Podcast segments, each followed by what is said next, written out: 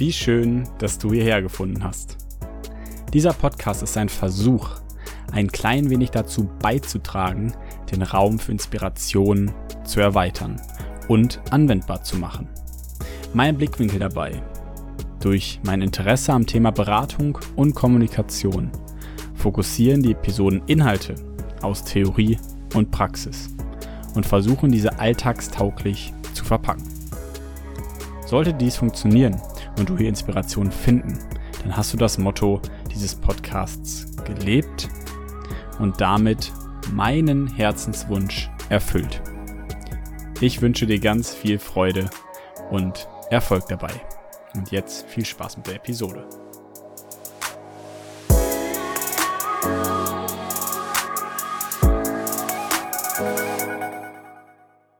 Ein regnerischer Nachmittag. Dein Mitbewohner fragt dich, was ist eigentlich wegen dem Abendessen heute Abend?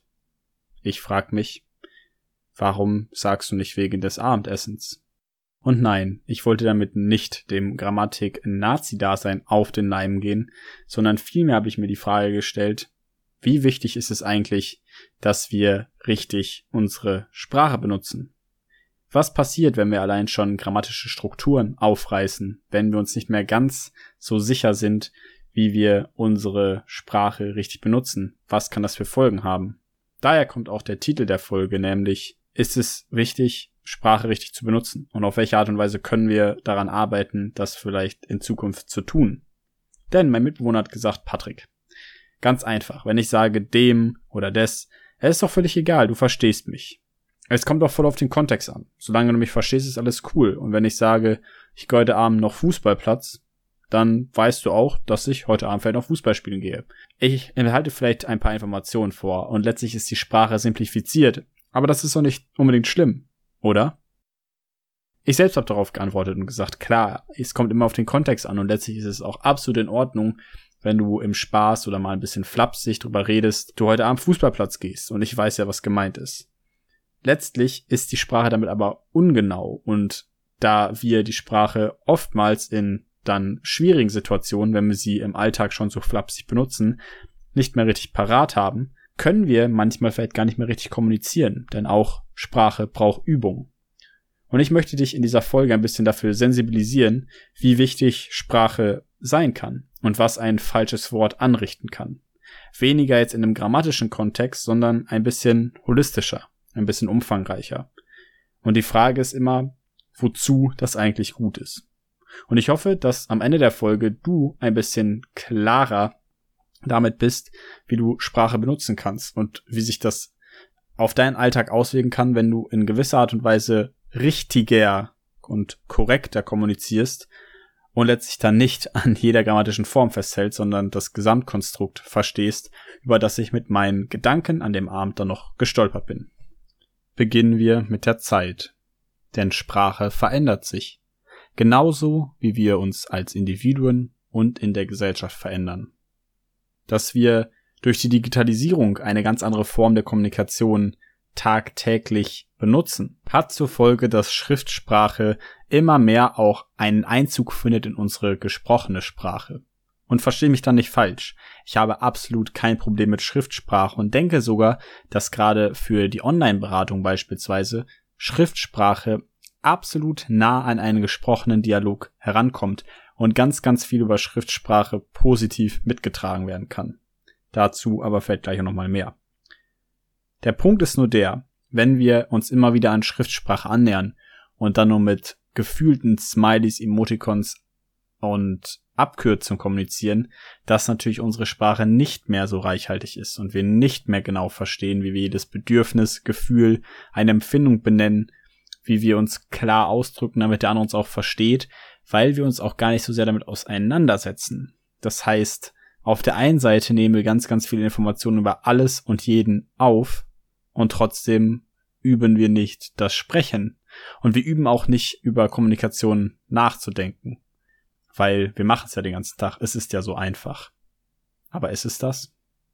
Schauen wir uns einmal den professionellen Kontext an. Was kann man denn dazu sagen, wenn man Schriftsprache aus WhatsApp herausnimmt und in einen professionellen Kontext rückt? Schriftbasierte Kommunikation ist oftmals ungezwungener und freier von Ablenkungen. auch soziale Stigmata können ganz einfach weggewischt werden, weil man sich ja nicht mehr gegenüber sitzen muss. Wenn man wegen einer Frisur gehänselt wurde, dann ist es gar kein Stück dieser Kommunikation mehr. Es gehört gar nicht mehr in die Kommunikation mit rein, sondern es geht vielmehr um das geschriebene Wort. Und auch da kann man gucken, wie ist denn die Satzstellung, da was reindeuten.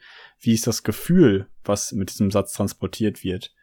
Was ändert sich, wenn ich mit einer vorgefertigten Sicht auf diesen Text gucke? Was verändert sich, wenn ich möglichst ungefiltert auf diesen Text gucke?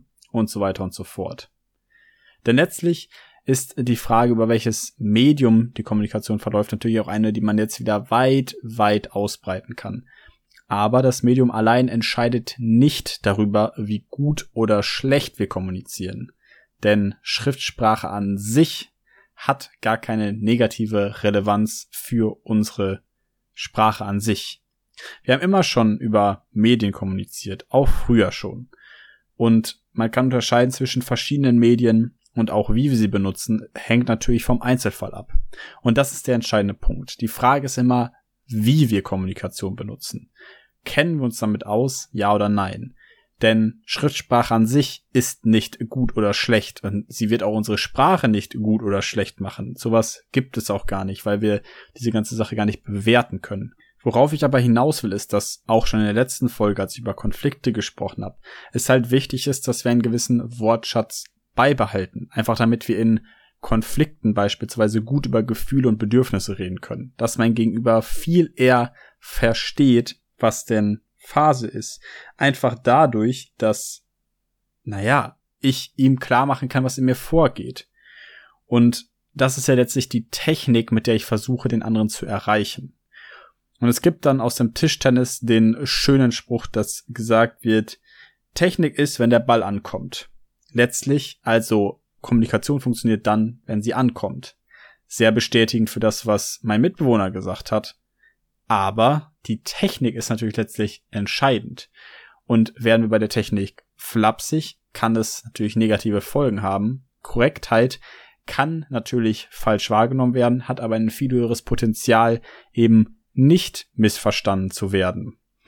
Und ich glaube, dass es wichtig ist, gerade im Kontext von zwischenmenschlicher Kommunikation, weil wir dadurch zwischenmenschliche Beziehungen formen. Das ist quasi letztlich das Benzin für Beziehungen.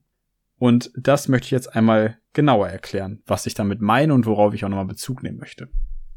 Zu ein paar der technischen Sachen kommen wir gleich noch. Zu einer anderen Sache, die sich auf die zwischenmenschlichen Beziehungen auswirkt, möchte ich jetzt erst am Anfang zu sprechen kommen.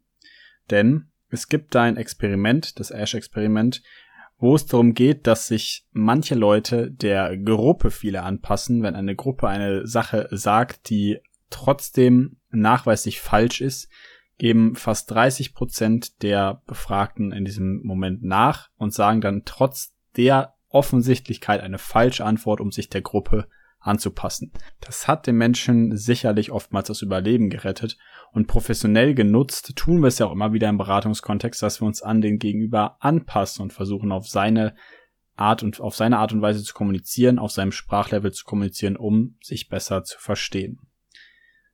Dahingehend kann man sich trotzdem fragen, mal metaperspektivisch betrachtet, das Richtige zu sagen, im Gegensatz zum Teil, ein Teil der Gruppe zu sein, ist natürlich auch wichtig für eine Beziehung. Denn sage ich dann jetzt nur das Richtige, obwohl ich denke, dass es das Richtige ist, oder sage ich vielleicht etwas Falsches und da passe mich einer Meinung an, nur um die Gruppe oder den Gegenüber nicht zu verärgern. Manchmal kann natürlich das auch ein Mittel sein. Das heißt, etwas nur zu tun für die Gruppe oder für die soziale Beziehung kann wichtig sein, damit wir den anderen nicht verstören, damit wir besser auf ihn eingehen und so weiter und so fort aber sich einfach nur deswegen anzupassen, obwohl wir wissen, dass eigentlich was falsch ist oder vielleicht nicht unbedingt 100% unseren Ton trifft, passiert leichter als wir denken.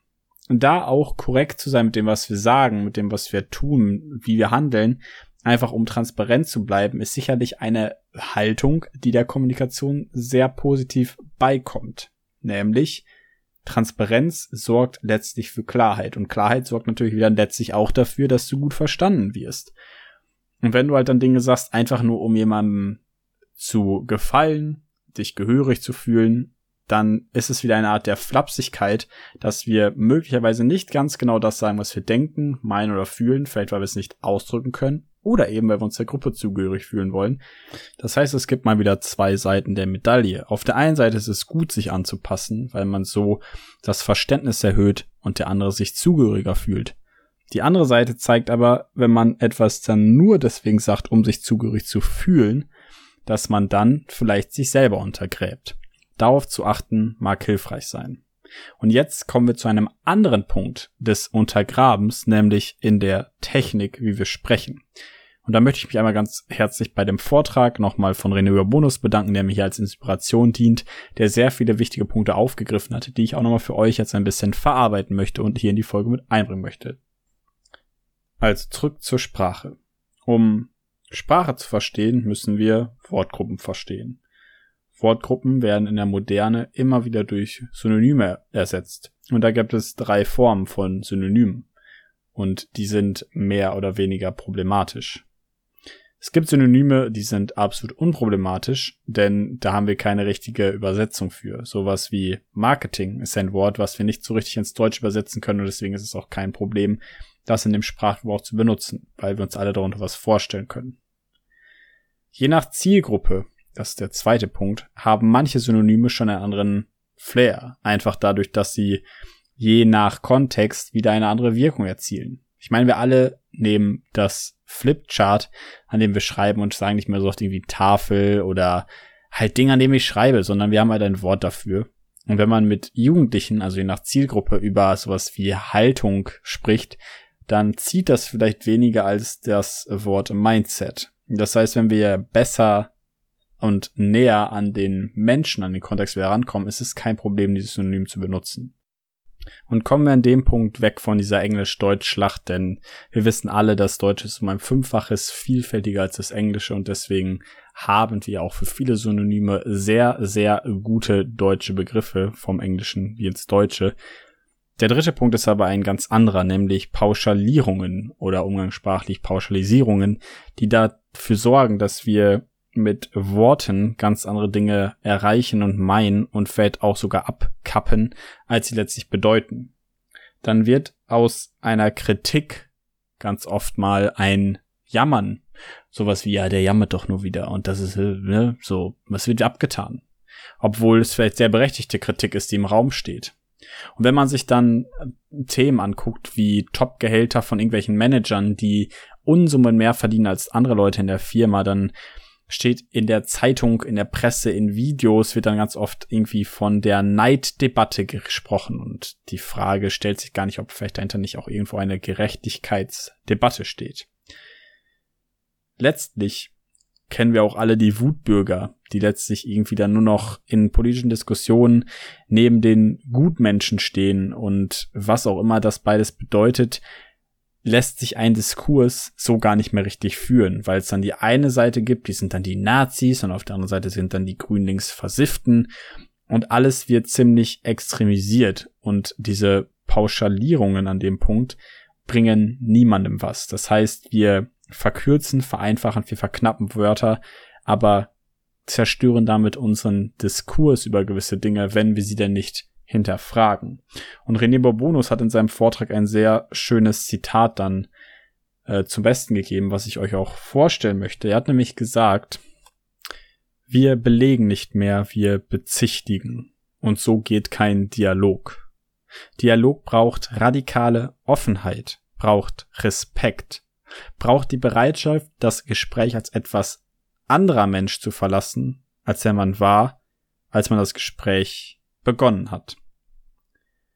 Und das finde ich wichtig, dass wir uns darauf besinnen, immer wieder auch zu gucken, an diese Werte zu erinnern, sowas wie Respekt, Offenheit und eine Bereitschaft, vielleicht auch etwas mehr aus dem Ganzen zu machen, als nur flapsig in der Ecke zu hängen und ein bisschen lässig mit all unserer Sprache und dem umzugehen und zu denken, ja, ich weiß doch auch einfach, dass ich vernünftig kommunizieren kann. Ich habe es doch gemacht und ich war doch offen und hier und da und jenes, sondern sich damit wirklich auseinandersetzt und nochmal viel detaillierter, als wir es eigentlich schon machen. Es kann immer noch ein bisschen besser sein an dem Punkt.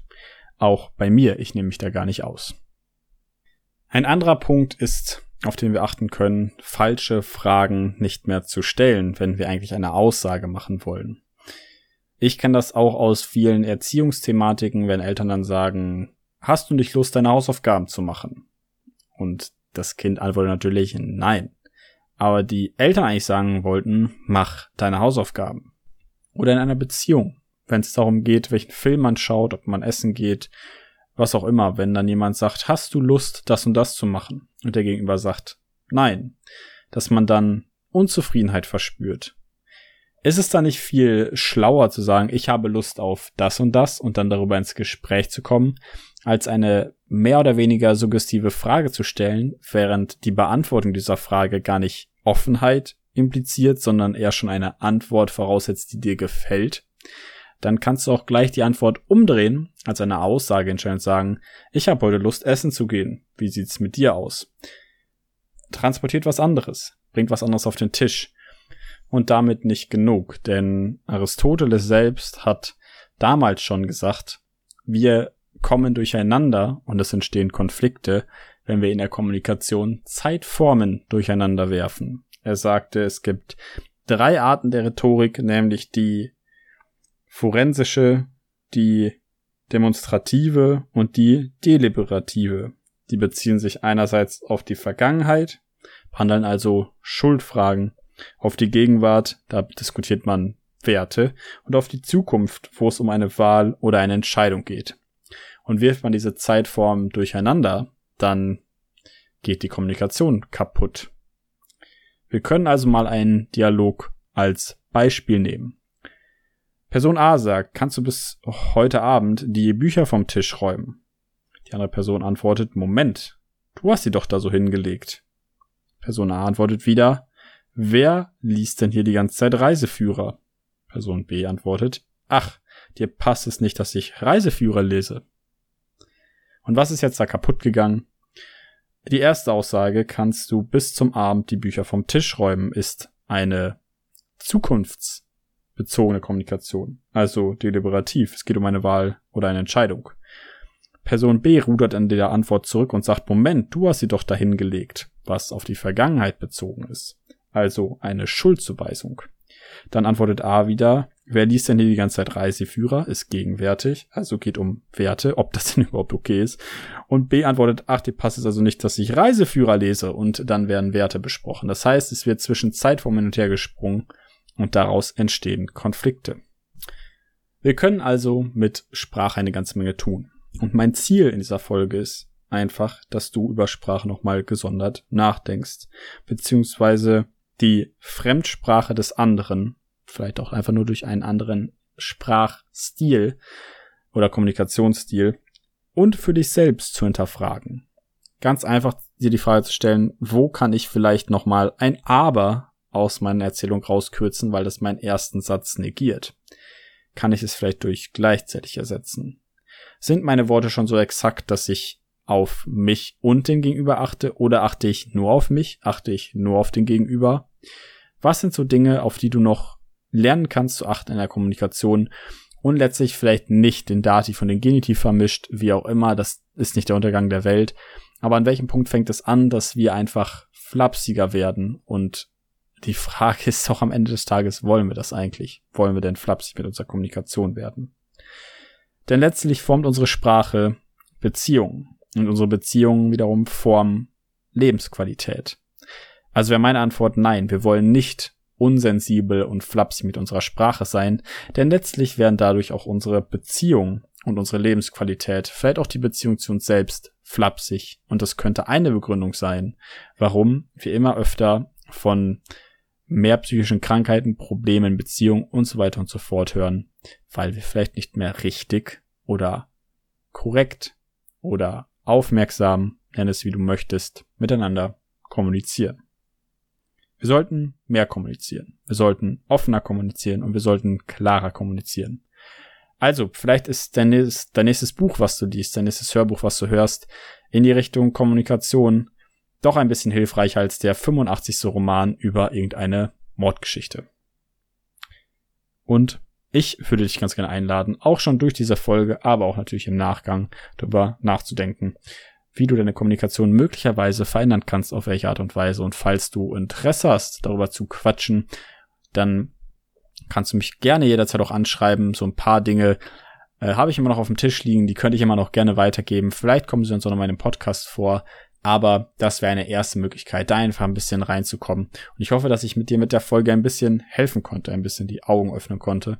Und wünsche dir absolut gutes Gelingen in der nächsten Zeit mit all deinen Projekten, vielleicht auch mit deiner Sprache in deiner Beziehung.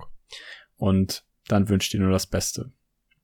Die Folge ist an dem Punkt aber noch nicht ganz vorbei. Ich möchte noch einmal ganz kurz darüber reden, was in meinem Kopf vorgeht beziehungsweise auch was die Planung angeht für den Podcast und die weitere Zeit. Wenn dich das nicht interessiert, dann wünsche ich dir erstmal gutes Gelingen. Wir hören uns in der nächsten Folge wieder.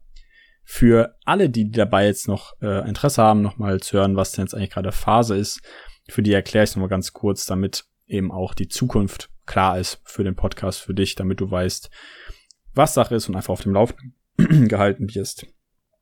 Ähm, Genau, ich habe mir in der letzten Zeit mit der Bachelorarbeit, als ich nicht so viel Zeit hatte, Überlegungen zu machen, auch nicht ganz so viel Mühe gegeben dabei, jetzt mir ein Thema aus den Fingern zu saugen. Das hatte ich einige Male gemacht für den Podcast, andere Male hatte ich eben Inspiration und wollte sie einfach teilen. Und es hat sich besser angefühlt, wenn ich Inspiration einfach so frei raus benutzen konnte, um sie in die Podcast-Folge zu verarbeiten. So wie das jetzt auch diese Folge war. Ich möchte mir aber diesen Druck nicht mehr auferlegen, jede Woche eine Folge machen zu müssen. Bei der ganzen Sache habe ich dann eben gemerkt, hm, wenn ich jetzt nicht jede Woche eine Folge mache, dann werde ich auch ein bisschen, ich sag mal, sloppy irgendwo, jetzt um Synonyme zu benutzen. Nein, ich werde einfach ein bisschen fahrlässiger damit, regelmäßig was hochzuladen, weil ich halt auch merke, es ist angenehm, nicht immer was bieten zu müssen, immer was produzieren zu müssen. Und trotzdem merke ich, dass der Sinn dieser ganzen Sache mir schon sehr, sehr viel bedeutet also den Wert des Podcasts weiterzutragen und weiterzumachen, ist für mich schon eine gute Sache.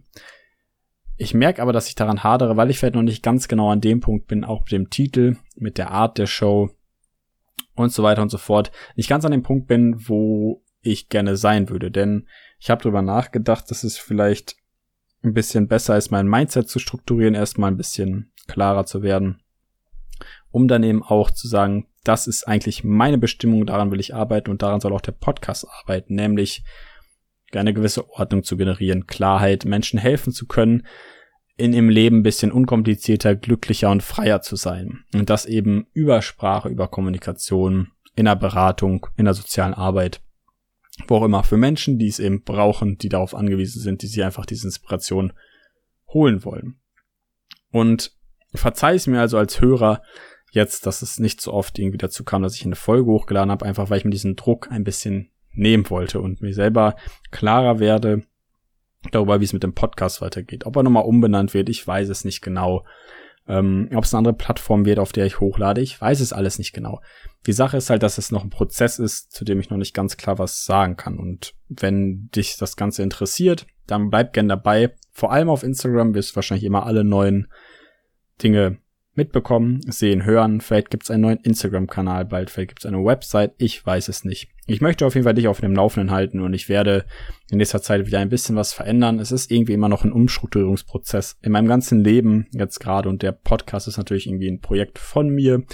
Deswegen ähm, gibt jetzt ein paar Pausen, es gibt halt einfach ein paar Höhen und Tiefen bei denen ich nicht ganz genau weiß, bin ich jetzt motiviert, will ich das einfach so machen, muss ich muss es sich noch verändern und so weiter und so fort. Das noch als kleine Erklärung dazu, warum vielleicht nicht so regelmäßig Folgen kommen, wie es weitergeht, was ich mir für Gedanken mache. Und ich hoffe, dass du weiterhin dabei bleibst, dich auf die Folgen freuen kannst und wenn sie auch ein bisschen vereinzelter kommen, werden sie ja vielleicht mal ein bisschen regelmäßiger wieder, wer weiß. Aber auch wenn sie vereinzelter kommen, hoffe ich, dass du dich auf die nächste Folge freust. Ich freue mich wieder, wenn du dabei bist. Hoffe, du kannst heute was mitnehmen und wir hören uns ein nächstes Mal hier wieder im Selbstberationspodcast oder wie auch immer er dann heißen wird. Bis dahin, mach's gut. Ciao, ciao.